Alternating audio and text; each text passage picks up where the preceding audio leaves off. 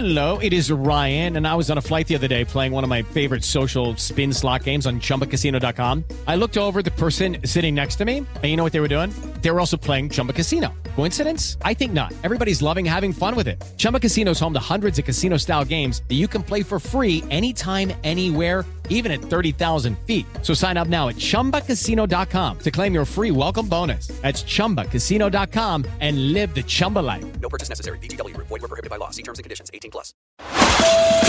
Turismo Jovem Pan. Por Luciano Garcia. Apoio Revista GoWare.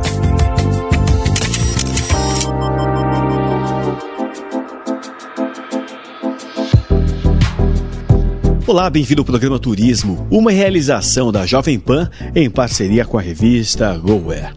Hoje o programa é para quem já pensou em alguma vez na vida fazer um ano sabático. Uma viagem inesquecível pelo mundo, sem a preocupação de voltar para casa.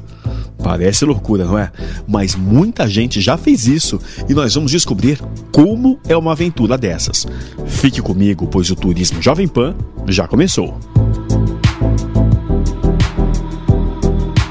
Turismo Jovem Pan. Estamos recebendo hoje para bater um papo aqui no Turismo Jovem Pan o Guilherme Tetamante. Ele é um viajante profissional, influenciador digital, já conheceu mais de 40 países e escreveu um livro sobre essa experiência. O Quero Viajar Mais, que é um guia bem prático para quem quer se aventurar mundo afora. Olá, Guilherme, tudo bem? Isso aí, tudo bem, Luciano. Obrigado pelo convite aí, toda a equipe do Turismo Jovem Pan. Ô Guilherme, eu queria que você contasse para os nossos ouvintes em que momento você decidiu que mudaria essa vida e passaria a viajar. Como é que era a sua vida antes? Desde o moleque, primeiro salário, eu já economizava para viajar, né? Mas foi mais para frente, em 2011, que eu tive a oportunidade de vender uma empresa. E não era muita grana, mas na época o dólar estava 1,60 e já gostava de viajar e decidi ficar um ano viajando. E aí essa volta ao mundo, trans, é, eu transformei a volta ao mundo em conteúdo, e aí que eu criei o blog. E a partir daí eu consegui monetizar minhas viagens e aí virou brincadeira ficou séria, né? Por que você decidiu dar as dicas sobre viagem? O que você aprendeu nesse tempo viajante? Foi um ano sabático? Como é que foi? Como é que foi? É, foi, foi um ano que eu tirei para mim, né? Eu quis realmente, que eu, eu vendi a empresa não porque eu quis, porque eu estava estressado, aquela agitação do, do, dia a dia e, e eu queria realmente viver uma, uma coisa diferente da minha vida, né? Ah, sempre quis ter uma vida incrível, assim, ter história para contar, sabe? E, e aí eu fui pesquisando na internet sobre Volta ao Mundo e eu vi que não tinha tanta coisa em português sobre isso. Eu falei, pô, quero tentar ajudar outras pessoas que no futuro não têm essa mesma necessidade que eu. E foi daí que surgiu a, a, ideia de criar o blog. Você fez um planejamento prévio do seu itinerário ou você foi modificando de acordo com gostei mais desse lugar, quero ficar mais tempo aqui? Como é que foi isso? O planejamento eu fiquei seis meses fazendo antes da viagem, né? Tanto do blog quanto dos destinos que eu ia viajar. Eu comprei uma passagem de volta ao mundo que é, as companhias aéreas se reúnem em grupos, né? Tem a Star Alliance, a OneWorld, algumas outras aí, e aí você consegue comprar um ticket que contempla vários destinos daquele grupo de companhias aéreas. Né? Na média de seis paradas, não é isso? Em cada ou até mais? Tem, tem diferentes tipos, é? né? Eu, é, acho que é a de 6, a de 12 e a de 18 destinos. Uhum. Eu comprei a de 18, que ela tem validade por 365 dias. Que foi a duração da minha viagem. Falando sobre esse ticket, você pode alterar ele previamente ou como é, como é que funciona isso? De repente você decidir estender para conhecer mais um país Como próximo? você tem que pagar com antecedência, você tem que marcar já todos os voos. Mas é, depois não paga taxa para alteração. E eu alterei Perfeito. todos. Perfeito. Porque em todos os destinos eu fiquei com aquele gostinho de, pô, quero ficar mais um pouquinho. Fui, fui alterando aí o itinerário da viagem. E me conta do itinerário. Quais lugares que você esteve, assim, que você pudesse falar pra gente que foram, foram os mais incríveis? O que te mais impressionou? Eu segui o verão, né? Porque eu prefiro o calor e também porque é mais fácil de viajar, né? Menos roupa tal. Então eu cheguei na Califórnia, aí depois fui descendo ali pelo Pacífico, Fiji, Havaí, é, Nova Zelândia, Austrália. Depois eu fui para o Sudeste Asiático, Tailândia, Camboja, Filipinas. Fui para o Sul da África e fui subindo a África. Depois cheguei na, no Oriente Médio ali, fiquei um pouquinho no Egito. Depois subi a Europa. Aí quando eu cheguei lá no, no norte da Europa, no, no, verão de lá, deu um ano e voltei para o Brasil.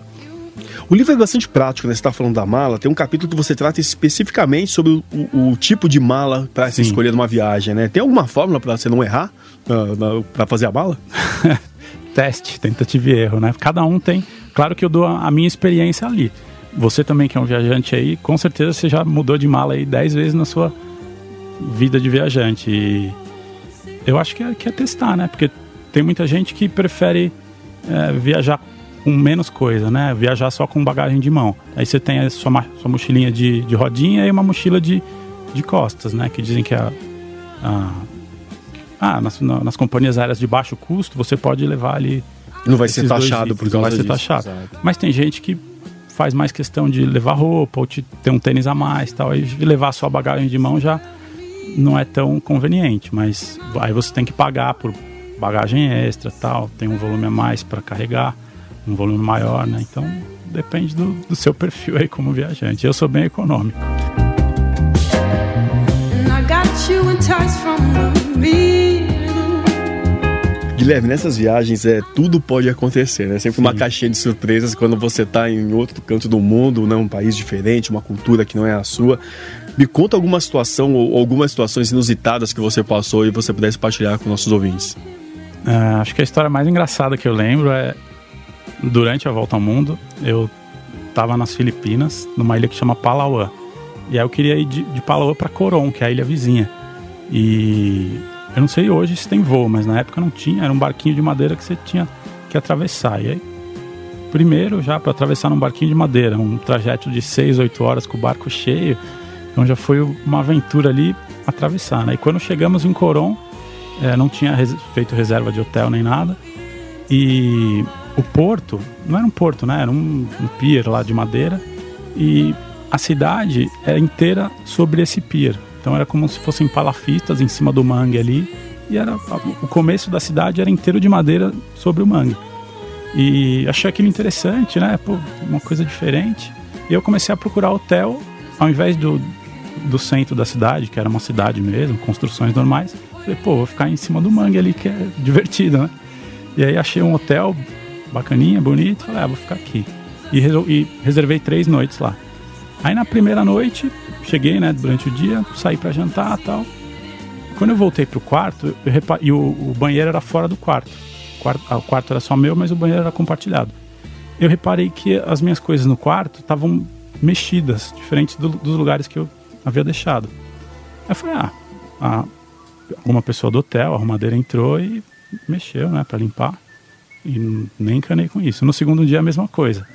No terceiro dia, quando eu cheguei no hotel, o meu sabonete estava com marca de ou de unha ou de dente. Falei, não foi arrumadeira, né? Foi algum bicho que entrou que estava mexendo em tudo. Eu falei, ah, última noite não vou é, esquentar com isso agora.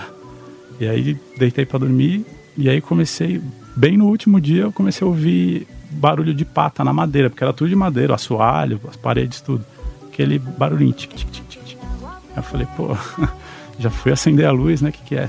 Aí eu vi que embaixo da cama tinha uma ratazana de uns 30, 40 centímetros. assim, Nossa, falei, ela tava dividindo achei. o quarto com você. Aí eu vi, vi por baixo da cama, tinha um buraco no, no chão. Então ela toda, toda noite entrava ali procurando comida, mas achou só meu sabonete. Eu vou te falar que isso não é incomum, não, que eu já também já, já passei por uma situação semelhante à sua e assusta, né? Bastante, É, né? assusta, mas são, são coisinhas que, graças a Deus, não peguei nenhuma doença, né? Porque dizem, ainda mais porque lá ah, o saneamento básico é super escasso. Principalmente na Ásia, um cuidado É. muito extremo é com a água, né? Sempre água mineral, né? Porque- Inclusive nas Filipinas, é, falando um pouco de saneamento básico, higiene e tal, você vai nos restaurantes, não todos, né, mas nos mais populares e tal, você vai lavar a mão, não sei se você, possa, você foi pra lá, não? eu passei uma coisa semelhante, na Indonésia. É, então você, você vai no banheiro, só que aí não tem torneira, não tem água na torneira, tem uma bacia o do lado. baldinho, né? O baldinho. Você lava a mão na bacia, que todo mundo que já foi no banheiro ali lavou, então tem...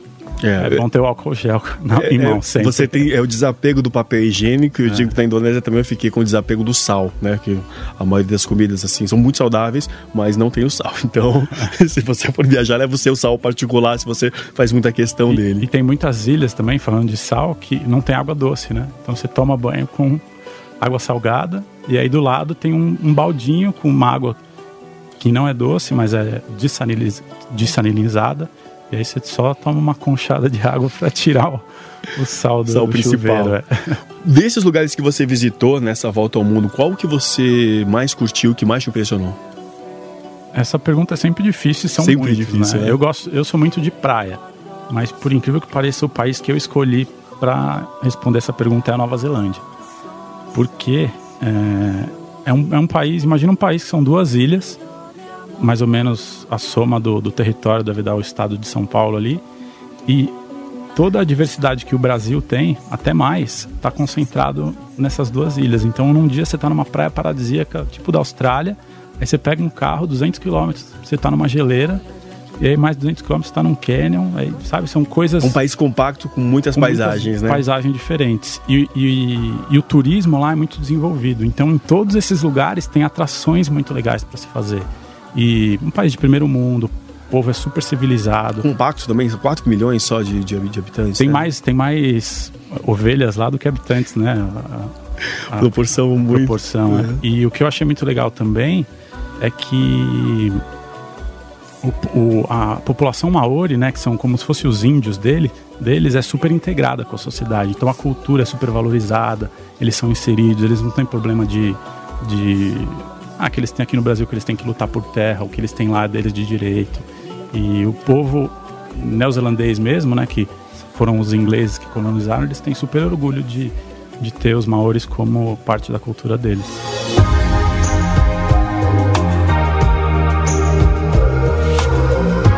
Você tem um tema aqui que eu acho bem interessante, que a gente já até conversou com algumas pessoas, que é astrocartografia. O pessoal tem feito muito isso, né? Para passar uma data de aniversário, um- uma virada de ano. E me conta um pouquinho sobre isso. E depois eu queria que você já emendasse falando sobre o período sabático. O que, que isso te transformou interiormente? É, hoje é, a, a questão de, de trazer a viagem como um, um bem, né? Como uma, um, algo que vai te trazer qualidade de vida, então isso é muito forte, né? Cada vez mais. Então é, a viagem se transformou mesmo numa, num, num- ah, numa maneira de não só investir dinheiro, né? É aquela coisa, ah, viajar não é gasto, é investimento, porque você in- investe no, ah, na sua qualidade de vida, no seu futuro, no seu aprendizado, cultura. Pô, esse papo aqui que a gente está conversando, a gente nunca teria a chance de ter conhecimentos de Nova Zelândia, Indonésia, Filipinas, se não, se não fosse a viagem, né? Claro que os livros podem trazer um gostinho disso pra gente, mas é viajando realmente que a gente vivencia isso. E falando da volta ao mundo, o que me trouxe é exatamente isso, é ter uma visão mu- muito mais ampla tanto do, do mundo quanto da minha percepção do tempo. É, antes que eu tinha uma vida é, convencional, a trabalho das 8 às 18, trânsito e tal, é, eu chegava no fim do ano e eu tinha aquela percepção de, sabe quando você encontra a família no Natal? Pô, parece que eu te vi foi ontem, o ano passou tão rápido. E isso mudou pra mim, porque eu tive um ano tão diverso, com dias tão diferentes, que Parece eu que você ficou uma década quando fora. eu cheguei no Natal do outro ano e vi minha família, as- as pessoas me, me falavam: Nossa, Gui, foi- passou tão rápido, né? E eu, dentro de mim, falando: Não, foi uma eternidade esse ano que eu passei viajando, porque é um, é um filme novo todo dia que você vive, né? Então, acho que a principal mudança dentro de mim foi, foi essa percepção de tempo. aí. Isso aí, tá certo, Guilherme. Obrigado pela sua presença aqui no Eu Turismo Jovem. Pan e por dividir com a gente a sua experiência né, de viajante pelo mundo. Se você quiser conhecer mais sobre as histórias do Guilherme, o livro dele é o Quero Viajar Mais. Tem o blog também, né? Isso, é o queroviajarmais.com, Instagram, arroba quero viajar mais, todos os meus contatos estão nessas mídias. A aí. gente consegue o livro também pelo, pelo, Pelo site, pelo Instagram também. Pelo Fe- Perfeito. É isso aí, gente. Muito obrigado. Eu que agradeço. E o nosso Turismo Jovem Pan de hoje fica por aqui. Se você tem alguma dica, sugestão ou quer saber mais sobre algum destino, mande mensagens pelo Facebook da Pan. Esse programa teve a produção de Kleber França e Beatriz Carapeto. A sonorização foi de Durval Júnior. Nosso abraço vai para todos que curtiram as nossas matérias nas redes sociais. Acompanhe sempre essas viagens nas edições da revista GoAir, nas bancas, tablets e também pelos smartphones. Acesse goair.com.br. Obrigado pela sua audiência. Semana que vem te espero para mais uma viagem por algum canto do mundo. Até lá!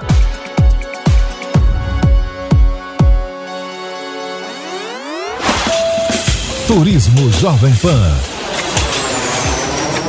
Por Luciano Garcia. Apoio Revista GoWare.